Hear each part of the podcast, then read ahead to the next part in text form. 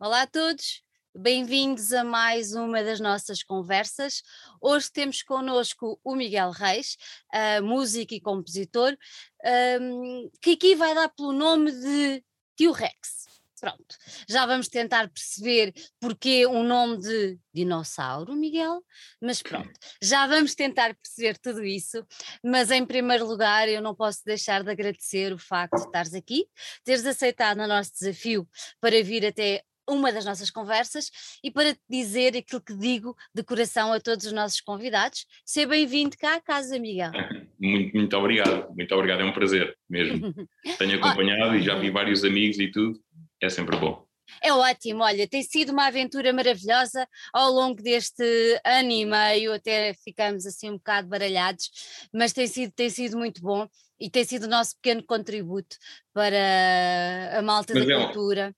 É? é? um pequeno, é um pequeno grande contributo, é muito importante. A malta ir falando também com. Vocês estão a fazer um trabalho exímio, tenho, tenho estado a falar com muita gente e de géneros diferentes, e isso, isso é muito importante. Eu sinto falta disso e vocês estão a fazer um excelente trabalho. É muito obrigada, fixe. Miguel, muito obrigada. Não há nada, Olha, nada que agradecer.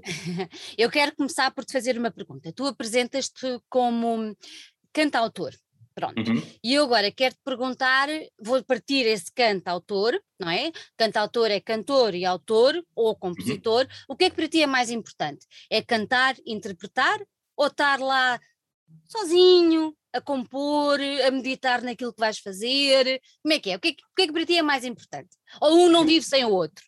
Ah, por um lado, eu, eu não consigo descurar a parte do ao vivo. Pode sempre dizer que isto é 50-50, obviamente, mas eu não consigo descurar a parte do ao vivo. Mas eu acho que interpretar sem conteúdo, sem a criação ter tido a atenção devida e sem as coisas serem feitas com um propósito, eu acho, também se torna um bocadinho vazio, então eu tendo sempre a, a pender para o lado da criação, da escrita, da inspiração e de tirar conceitos e da catarse, mais do que o ao vivo, só que depois lá está, isso também, se fizesse só isso, e eu guardasse e não saísse, e não desse concerto e não o partilhasse com ninguém, também ia ficar um bocado incompleto, por isso é difícil escolher, ou lá está, eu acho que é um 60, 57 63, 43. Olha, tu diz uma coisa, tu és daquele tipo de, de compositor que precisa de estar sozinho, um, à noite, uh, um pouco deprimido até, quem sabe, para, para compor as tuas, os teus temas? Eu diria que não é preciso, mas ajuda. Ajuda, pois, claro. ajuda, ajuda porque, não sei, eu quando descobri que a música e a escrita de canções me permitia um bocado sublimar coisas que acontecem na minha vida e digeri-las e o, processo, o, próprio processo de catarse de ultrapassar momentos esquisitos ou menos ou mais instáveis, a música permitia-me um escape e havia uma maneira de libertar ali alguma energia que não estava a ser, felizmente não estava a ser digerida por mim e consumida por mim, então foi libertada por ali. E eu acho que isso, de certa maneira, é, é é o sítio onde eu componho, é o sítio onde eu crio, é sozinho, é predominantemente à noite, sim, e muitas vezes até é na rua. na rua, não me digas que és daqueles que anda de caderninho.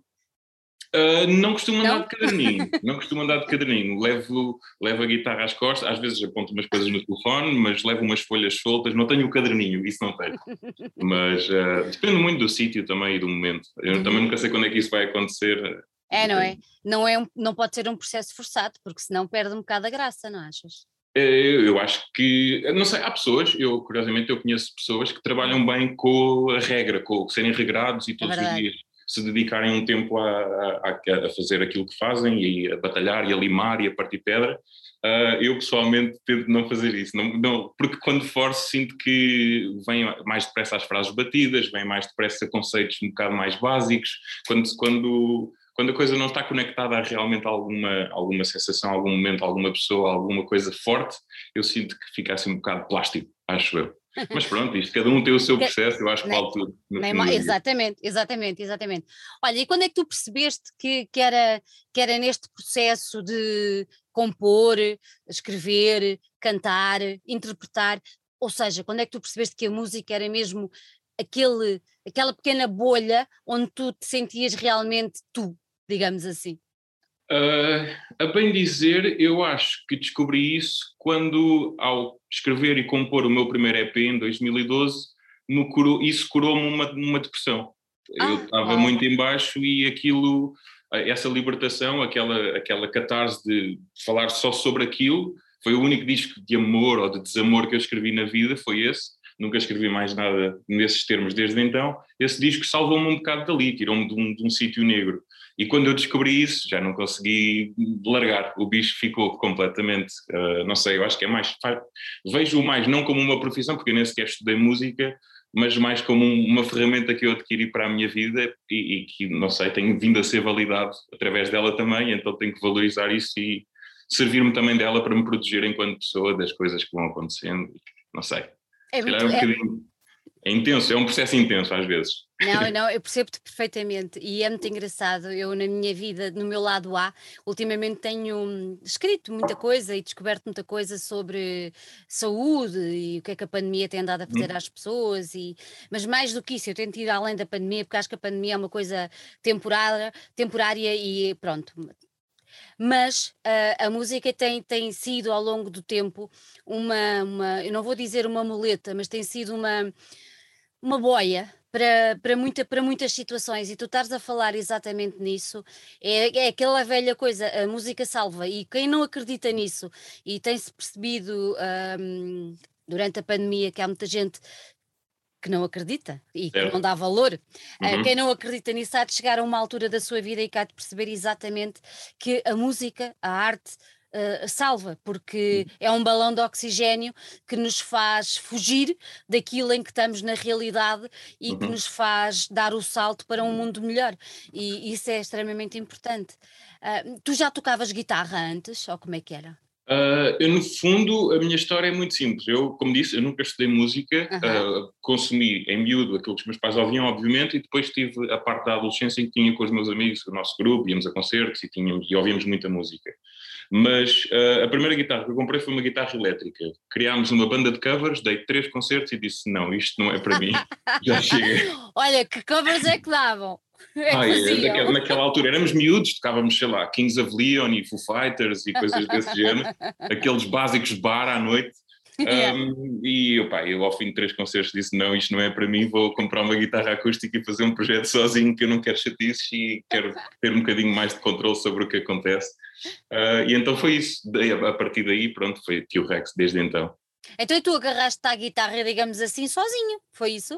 Sim, sim, pode-se dizer que sim. A minha primeira guitarra foi-me oferecida, a primeira, a primeira que eu tive foi-me uhum. oferecida na Madeira, na África. É uma, um casal da África do Sul que esteve lá comigo quando eu estive lá uns seis meses ainda, a fazer um estágio. Foram, foram a minha família lá e quando eles vieram embora tiveram que voltar para a África do Sul, deixaram uma guitarra deles e foi a minha primeira guitarra. Então escrevi as primeiras canções logo ali, ainda na Madeira, em 2010, 10 ou 11, salvo erro. Que máximo. Eu acho o máximo uma pessoa ter a noção que tem ali um, um objeto valioso e que pode tirar alguma coisa dele e alguma coisa bonita. É muito giro isso.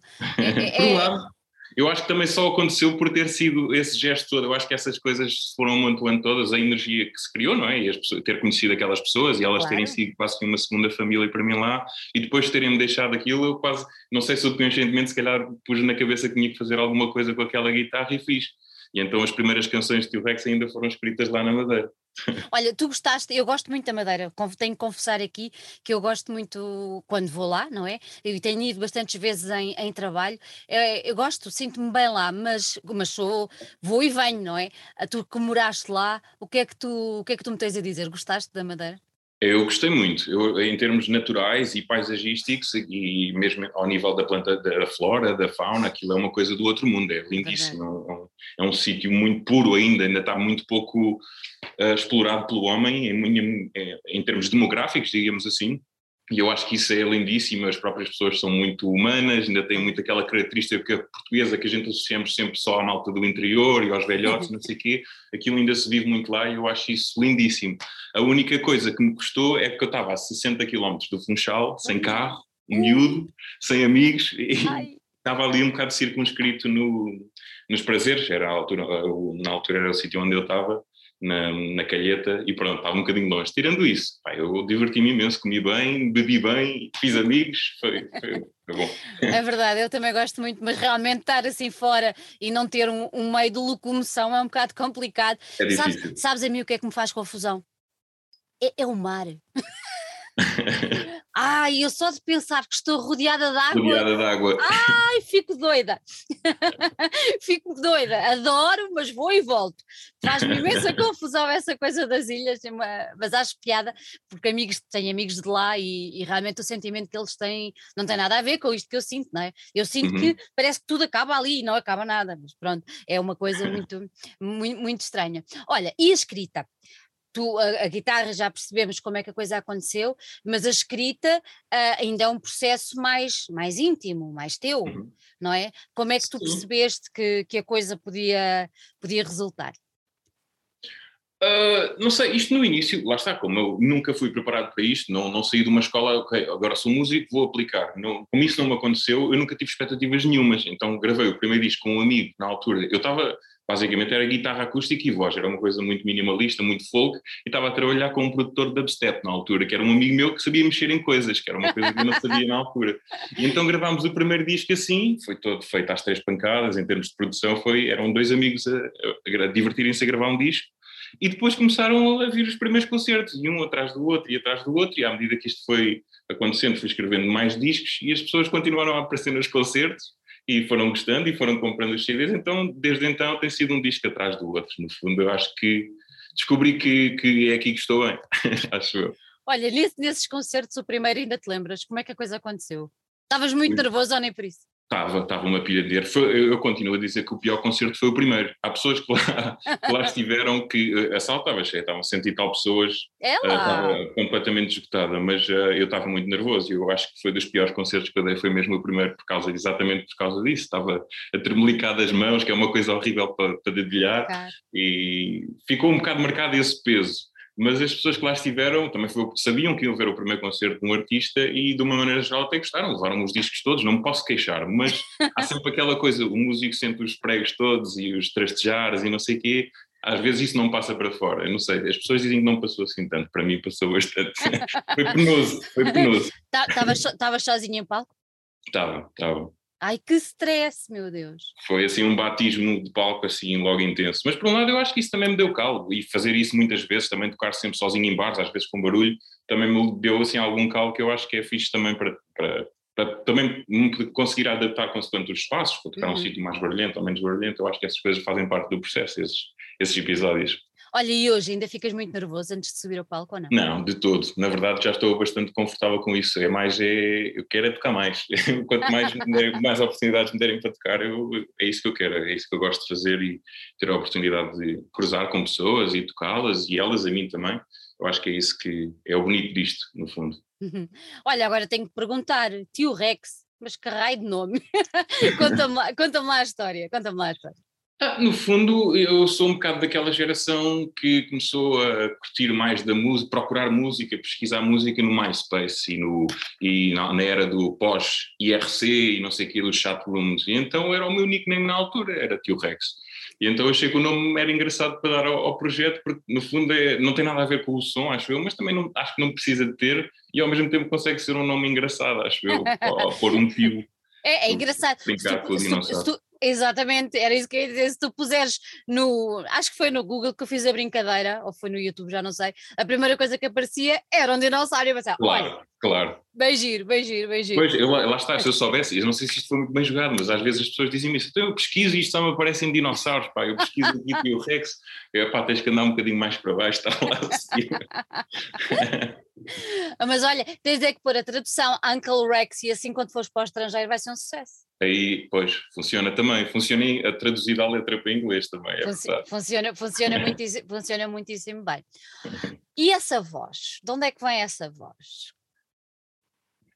I don't know. I don't know. tu já, já, já, cantavas quando eras miúdo, uh, na escola, naquelas festinhas, no banho, na praia, no grupo de amigos, para encantar as namoradas, como é que era?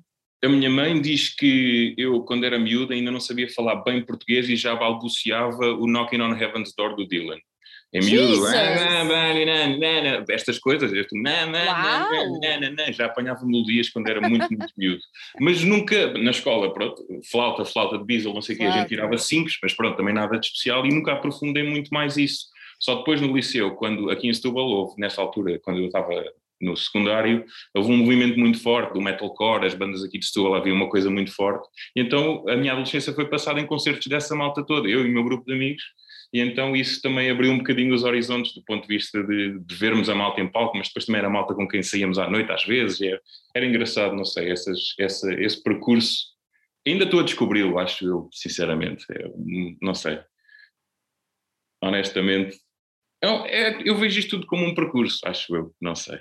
Perdi-me um bocadinho, acho que devaneei um bocadinho. Não, não, não. Uh, estávamos a falar da tua voz e o facto dela ser um, uma voz muito, muito especial, é assim uma voz profunda. Sim, lá está. Depois, a da altura, lá está, tá, eu já sei onde é que estava. Ao, ao ouvir esses primeiros concertos e começar a ouvir bandas e não sei o quê, comecei a, também a perceber que o meu registro de voz, porque já houve episódios isolados, não coisas específicas de música, nunca, nunca tive propriamente contacto com bandas até fazer a tal banda de covers com a primeira guitarra elétrica, mas uh, houve contactos com, às vezes, cantar canções de uma pessoa com um registro vocal mais ou menos dentro do meu, assim, um grave barítono, é tipo o gajo dos The National, o Matt, o Matt. E então eu, a cantar as músicas do gajo, eu conseguia quase que mimicar o timbre dele, e então consegui perceber que eu tinha algum controle sobre aquilo que estava a fazer, e pronto, e o resto não questionei se estava a funcionar e se as canções foram surgindo, não foi deixar de correr e deixar a voz, seja lá ela o que for, que eu não compreendo muito bem onde é que ela vem e como é que ela surgiu, há, há de ser genético e hereditário, não sei. Um, seja lá como for, eu aceito isso e vamos embora. Jogo com as, com as cartas que tenho, acho eu. Bom, é assim, abrir a boca e cantar como tu cantas, desculpa lá se não aproveitasses. não é? Certo. Olha, falaste aí no Matt e há bocadinho falaste no, no Dylan. São duas referências para ti ou nem por isso? Sim, tenho que admitir que sim, como cresci muito com os cantautores americanos, na casa com os meus pais, meus pais ouviam muito Dylan e Tom Waits e Neil Young e Simon Garfunkel e isso, isso é a minha base musical para aquilo que eu faço, está sempre um bocado conectado ao cantautor, ao gajo com a guitarra e então essa é a base número um. O Matt já veio depois, na adolescência, mas sim, é uma referência, é um gajo que eu admiro muito, gosto muito da banda, gosto muito dos sons deles, sem dúvida. Gostas deles ao vivo? Já tiveste a ocasião de os ver? Não, por acaso não. Nunca os vi ao vivo. E eles já, não é por falta de oportunidade, já vieram Como, como é que é possível, Miguel? Mas sabes que eu sou uma pessoa, não sei, eu socialmente eu gosto mais de ir ao concerto e estar na, na minha cena, sentado. No, o, o, rock, já eu tive tanta dose de concertos de metalcore e de porrada e de hardcore e de mosh e não sei o quê, que eu já não vou a um bom concerto de rock há, há uns anos. Tirando Glassjaw, Glassjaw foi para aí há um ou dois anos, já não lembro, antes da pandemia. Mas tirando isso, já não ia a um concerto de rock há muito tempo e, yeah, vou mais a coisas calminhas, mais dentro da minha onda, se calhar. mais dentro da tua onda. Olha, tu já referiste aí o teu primeiro, o teu primeiro EP, mas entretanto eu tenho aqui apontado, que é para não me enganar, uh, esse foi 2012, não é? Foi uma uhum. coisa que tu lançaste online. Depois em é. 2013 uh, lançaste o Preaching to a Choir of Friends and Family. Exatamente. Right? Pronto. Uhum. Depois tiveste o teu primeiro LP, Cinco Monstros, em 2014. Esse é um EP também, é um EP. Ah, este é um EP, ok. Uhum, exatamente. Ah, Esse é, é, o primeiro disco em português, os outros dois exatamente, são Exatamente, e depois, e depois em 2015 o ensaio sobre a harmonia, é assim? Bate certo? Exatamente, tudo correto. Tudo correto, tudo correto. Olha, uh, eu estive tive a pesquisar, estive a procurar, estive a ouvir e tudo mais, e percebi que qualquer um deles foi bastante elogiado. Uh, recebeu bastante carinho por parte do público e também por parte da, da crítica, bastantes uhum. aplausos, estrelas. Surpreende, Surpreendeu-te este, este, este, este bem chegar aos ouvidos uh, do público e da crítica especializada? Surpreende sempre, isto é sempre um tiro no escuro, não é? ainda por uhum. cima, eu, enquanto cantautor, eh, eh, digamos que o esqueleto das minhas canções surge sempre de, da guitarra e da voz. Eu componho tudo, as canções estão definidas no tempo logo, vão ter aqueles compassos e aquele tempo, depois carrego é as cores todas com a sorte que tenho destes amigos todos que participam nisto, mas as canções são delineadas logo à partida nesse formato, digamos assim. E então é uma coisa muito fechada dentro de mim. Claro que eu tenho sempre algum receio de será que isto vai ser compreendido ou não, será que vai ser bem compreendido ou não, e, e, se quer gerar interesse, porque hoje em dia há tanta informação também que não é fácil gerar interesse uhum. nas pessoas, há tanta, estamos todos tão sobrecarregados com sinais e notificações e coisas que é difícil também chamar a atenção com uma coisa altamente independente. Eu sei o que é que estou a fazer, não estou propriamente a fazer música facilmente vendável, não é? Não é mainstream, não é uma coisa assim uh, acho eu, é, é complicado uh, vender folk no século XXI, digamos assim. não, é, não é dos géneros, não está morto, mas para lá caminha. Lá, não, diga. mas olha, mas por baixo tens que pôr assim, folk, século XXI, e depois por baixo metes qualquer coisa de prémio Nobel, estás a ver? Enfim, uh, não sei, claro que me surpreende sempre ter algumas publicações e alguns, alguns deles também já os conheço também há alguns anos, já me tive yeah. a oportunidade de me cruzar e eles seguem os nossos trabalhos e isso é uma coisa que me claro. deixa completamente desfeito e de peito cheio. Um, e isso é muito bonito ver também que há pessoas atentas ao que estamos a fazer por isso. Fico muito contente quando os discos são, são bem recebidos. Olha, tu agora vais já lá vamos eh, tentar perceber um bocadinho mais, mas vais lançar agora mais um disco em breve. Uhum. Um, olhando para, para, a tua, para a tua carreira e para a tua discografia, podemos, podemos dizer que cada disco acompanha a tua evolução enquanto pessoa? Uh, Sim, é? Estão sempre, estão sempre ligados a ti, digamos assim. Uhum. Sim, e, e, em particular à fase em que eu estou a escrever e a compor. Eles, no fundo, são, são quase que fosse uma janelinha para, para aquele ano, ano e meio em que eu estou a trabalhar naquilo. Uh, no fundo, os discos são exatamente isso, aquilo que eu vou questionando, a maneira como eu percepciono o mundo. Uhum. Um, no fundo, é um bocadinho isso, são, são capítulos, acho eu. Isso é verdade. Capítulos. Olha, então e este capítulo que nos vais trazer agora? Uh, não vamos revelar tudo, vais levantar só uma pontinha do véu, uh, mas este capítulo tem a ver com esta fase que passamos ou não tem nada a ver com isto? Não, este disco não é um disco de pandemia, é um Boa. disco pré-pandemia que foi muito afetado pela pandemia. Acho que é isso. O disco já está escrito e composto praticamente há dois ou três, ou quase três anos. Algumas das canções até mais. Um, já estava para ser projetado há muito tempo, uh, só que era um disco também ambicioso. Eu acho que é o meu disco mais. Não sei se me compete a mim dizer isso, mas acho que é o disco em que eu estou mais maduro e com mais cuidado em algumas coisas. O trabalho com o Sérgio, produtor, também permitiu isso. Um, e de certa maneira também foi um disco em que arriscámos muito porque tivemos 13 músicos a tocar nele, foi muita gente e gerir esta gente toda, com confinamentos pelo meio, pandemias e a situação do estúdio era complicada também, foi um desafio, foi um parte difícil. De qualquer das formas, está quase, está quase. Está quase. Olha, já podes revelar o nome? Sim, o nome do disco é Life, Love, Loss and Death é um ciclo, de certa maneira. É, era o que eu ia dizer, isso é, isso é a vida.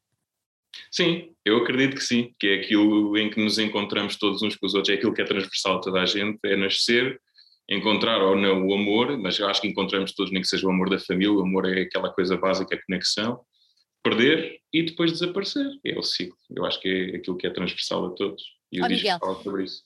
Estás-nos a preparar um disco triste, melancólico ou não? Uh, se calhar na parte do. Eu diria que. Eu posso dizer que o disco acompanha um bocadinho esses quatro motos. O disco começa com Life and Love, e aí se calhar não é assim tão triste. Quando chegares mais ao fim do disco, se calhar vai ficar um bocadinho mais pesado quando entrares no, na Lost e na Death, mas de qualquer das formas eu não acredito que seja um disco triste. Já fiz discos mais tristes do que este, acho ah, eu. ok. Acho eu. Olha, tu disseste o disco tem quantos, quantos temas? 13? 11, 11. 11, 11 temas. Uh, Fala-me um bocadinho da, da, da, produção. Tu falaste no Sérgio, mas explica quem é que ele é e, uhum. onde, é que, e onde é que gravaste.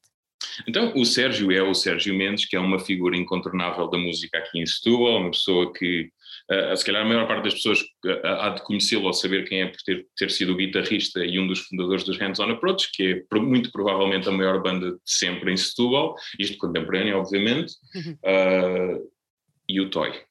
Toy não, é Toy não é uma banda, mas não deixa de ser uma instituição. É o Toy, o Toy está acima, vá. Exatamente.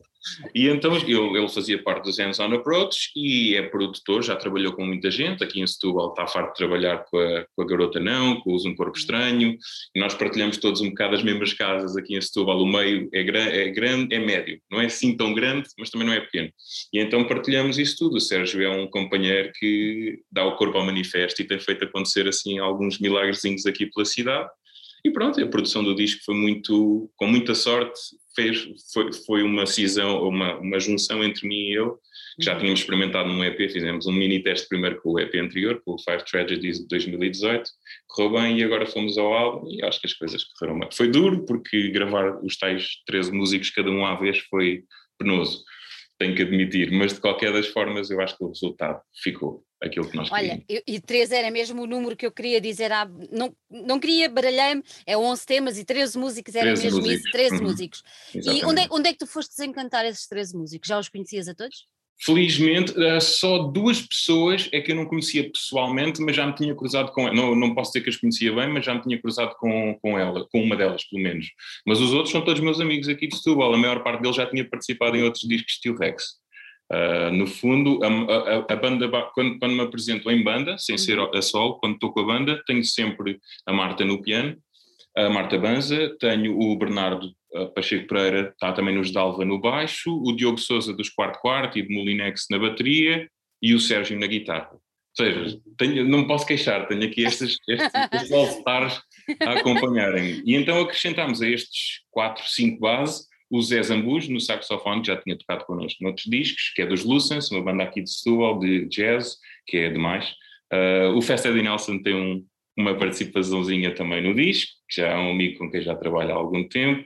E assim, de repente, as pessoas que eu não conhecia é o Ivo, foi o Ivo, eh, que é de Lucens também, conheci por causa do Zé, é trompetista, e a Sandra Martins, que é violoncelista e também já pisa palcos grandes, está com a Carolina Deslandes, já tocou com Kanye West, é assim, epá, um disparate, fora de série. E então acabámos por juntar esta malta toda, há uma participação secreta que eu não falei, mas de qualquer das formas vai, essa vai ficar para depois quando o disco sair, uh, mas foi, foi tudo uma, um, feito através de, os que não eram diretos, através de amigos. Não, não houve propriamente aquela coisa de tenho que contratar um músico para fazer isto no meu disco. Eu gosto que as coisas sejam humanas, acima de tudo, no fim do dia, e também e de fazer isto com pessoas que compreendem o que eu faço. E então isso dá muito gozo. Olha, quando é que o disco vai sair? Quando é que pensas tê-lo cá fora? Eu estou a apontar para o final de outubro, início de novembro a ver se isto, porque isto está muito complicado agora, a ver se isto levanta um bocadinho, porque lançar um disco sem poder tocá-lo é muito difícil. E então foi tanto trabalho investido nisto que estou a apontar mais ou menos para aí. Até lá vão saindo mais uns singles, além deste que já saiu, uh, e é isso, é mais ou menos esse o plano. Olha, tu falaste aí, no, eu tenho que ver aqui o título que é para não me, não me baralhar. Uh, tu falaste aí nesse single, chama-se Decadence, que está uhum. tá, tá, tá um título opoa. Pronto. E eu não sei porque, quando, quando li uh, a primeira vez este título, este título fez-me lembrar uh, Leonard Cohen. Não sei porquê. Não me surpreendo, sou muito fã. o título fez-me automaticamente eu pensei, epá, podia ainda por cima ser... é uma valsa, ainda por cima é uma valsa. Espera, pois, mas eu quando li pensei, pá, isto podia ser uma música, um título de uma música do Cohen e ah, pronto, vou ouvir. Quando ouvi, digo, epá, não, não pode ser. é uma valsa, exatamente, é uma, é uma valsa. O que é que te passou pela cabeça para fazeres uma valsa lindíssima como aquela que tu fizeste? Uh, eu sei exato, por acaso sei de onde é que essa canção é das poucas, às vezes a gente escreve coisas e não sabe onde é que foi e em que dia é que foi e onde é que estava e não sei o quê, mas nessa curiosamente sei porque foi, aconteceu uh, de uma maneira que já não acontecia há muito tempo, que é hum. aquela raridade de e, e largas uma canção assim de uma vez. E isto nunca me tinha acontecido desta forma, que eu estava, eu ainda vivia na casa dos meus pais em Azeitão, porque eu sou de Setúbal, mas só vivo cá há relativamente pouco tempo, vivia em Azeitão, e eu andava muito a, a pé à noite, tocava guitarra na rua, levava a guitarra comigo, e a voltar para casa, uma dessas noites às três e tal da manhã, comecei a ouvir a canção dentro, uh, o, o, a tal cadência da valsa, não é? O tan, tan, tan, tan. E as palavras começaram. Eu estava a sentir, estava-me a sentir, obviamente, revoltado e sarcástico perante o estado das coisas, não é? Para também para falar sobre aquilo, um, sobre a temática da canção e a discrepância que há entre o mundo desenvolvido e o subdesenvolvido, obviamente. Estava a pensar ou a sentir sobre isso. Mas o que é facto é que as palavras foram surgindo umas a seguir às outras e foi a primeira vez que eu compus uma canção inteira só na minha cabeça, sem, sem testar o instrumento. Foi tudo, foi muito estranho, não consigo ainda explicar ao surgir, assim, epá, eu não questionei nada. Ficou, exatamente, não lhe mexi mais nada, não corrigi palavras, não deixei nada. A canção está composta, fui gravá-la e ficou assim. Canta lá um bocadinho. Canta lá um bocadinho. Ah, mas, mas assim uma pessoa fica, assim apanhada sem jeito. Pá. É que ela é tão bonita. Podias cantar só um, um, um verso.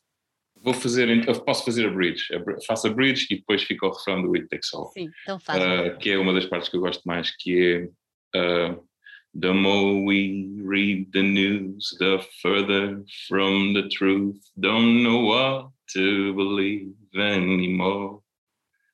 This is not evolution, we just strive for confusion to keep busy and free from these thoughts.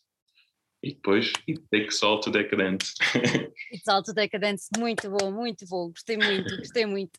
Olha, uh, além da música ser muito bonita e a tua voz estar, estar uh, linda ali, uh, é um tipo de voz, é um tipo de voz muito, muito característico e está perfeito para, para aquela música. Eu acho que realmente, ainda bem que não lhe mexeste mais.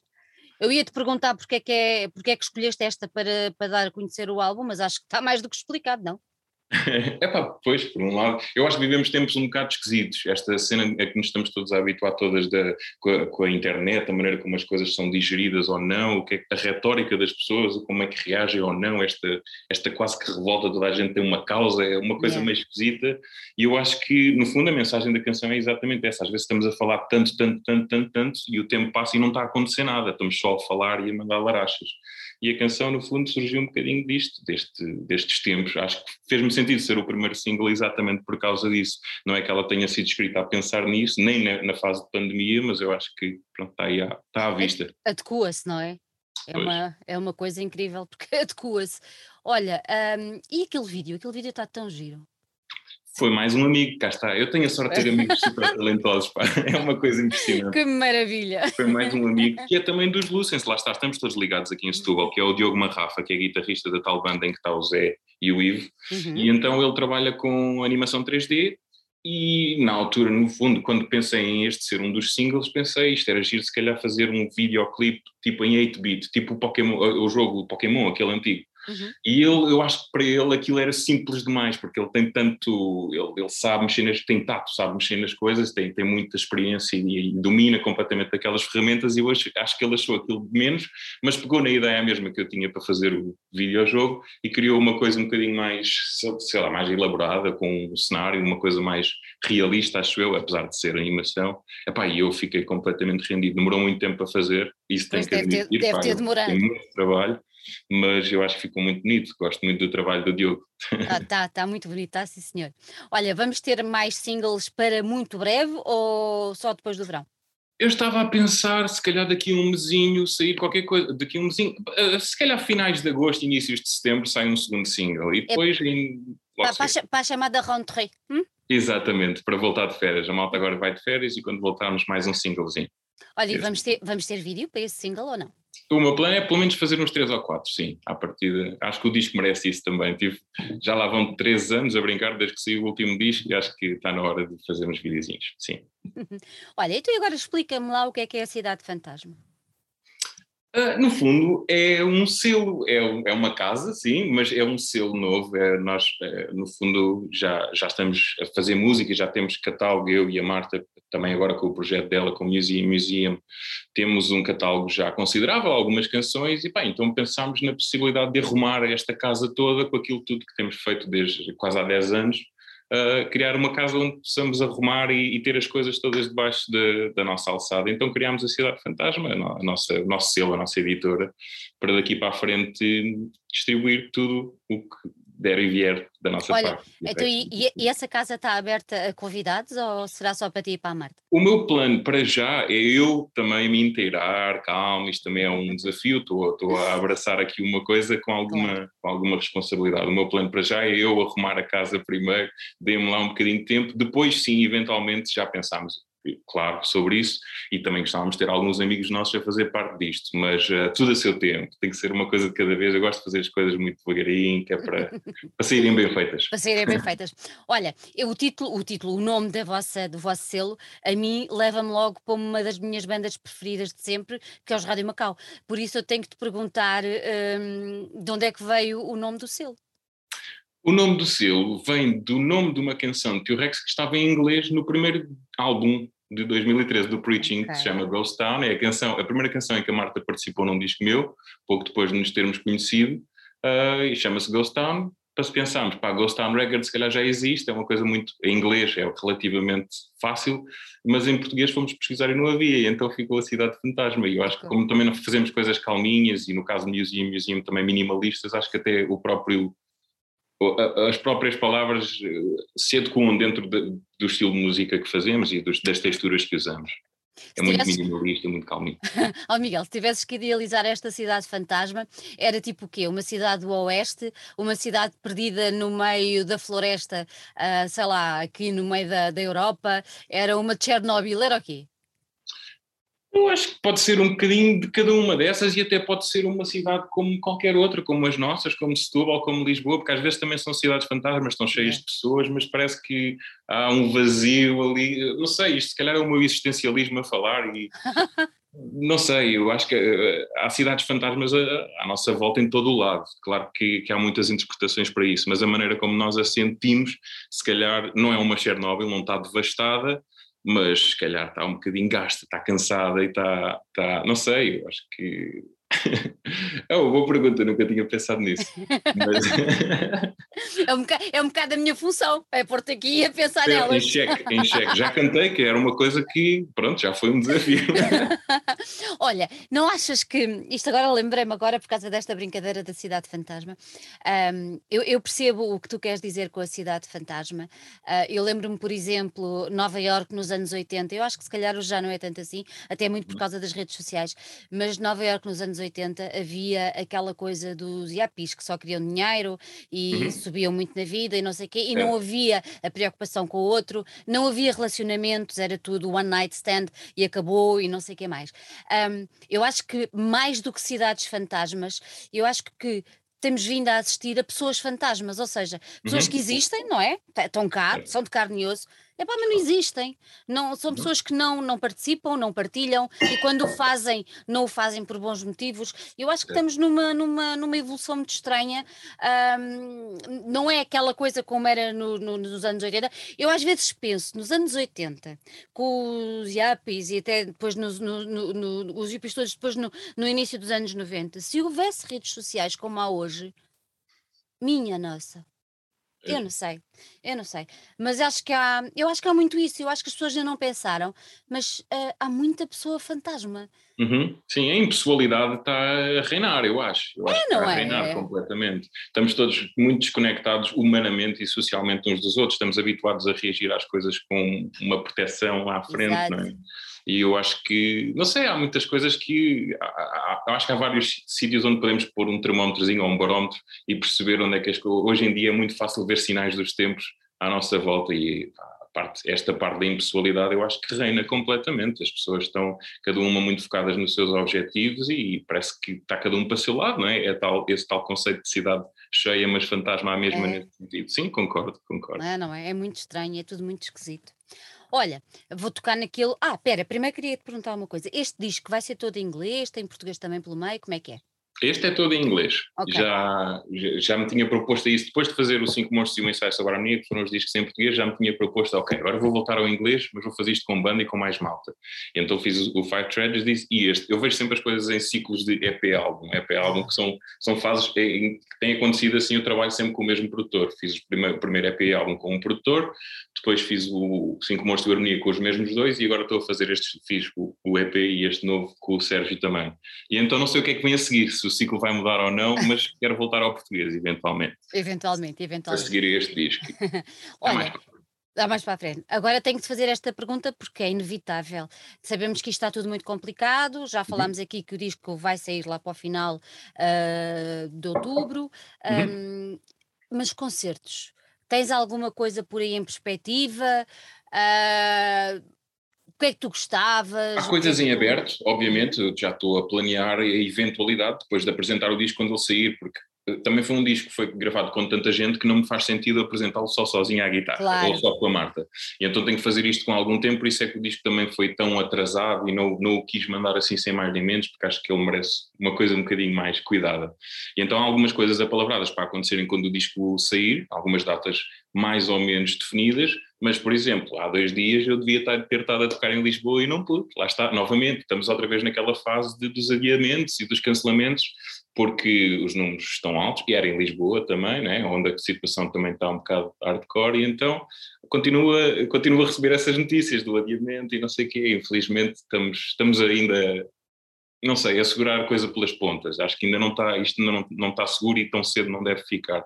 Só daqui a uns meses com a malta vacinada é que acredito que isto se calhar vá começar a entrar nos eixos. Até lá, pronto, há singles para ir lançando e depois quando sair o disco logo atacamos a coisa em força. Olha, tens digerido bem esta situação? Uh, tenho digerido bem esta situação. Tenho feito o que posso, tenho feito o melhor que posso. Acima de tudo, acho que é isso que eu sinto. Uh, não foi, em termos de criação, não foi uma era produtiva para mim, porque estar fechado em casa para mim é o oposto daquilo da maneira como eu me exprimo.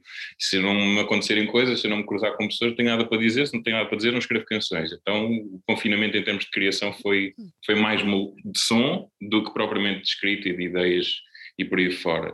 A outra parte, felizmente, tenho, tenho alguma estabilidade, tenho uma família, acho que não posso dizer que estou completamente sozinho, mas que é esquisito, é, ainda não estou habituado ao que está a acontecer. Isto acho que é novidade para todos e ainda estamos todos assim um bocado, não sei, a sentir. É, é estranho, que é, não é? É, é, é, é, tudo muito estranho. Completamente. Olha, diz-me uma coisa: o disco, quando sair, um, terá formato físico? Sim, sem dúvida, já está a ser, é outro dos trabalhos que vamos fazendo até lá, já, está, já tenho o design todo, o design não, o artwork já foi todo feito, um amigo meu que é o, aqui de Setúbal, que é o Ricardo Campos. Mais um amigo. Que é, que é pintor, exatamente, isto aqui são, são, projetos de área, como é que é? Área de projeto, é grupo, é projeto em grupo, é para apresentar no fim do semestre.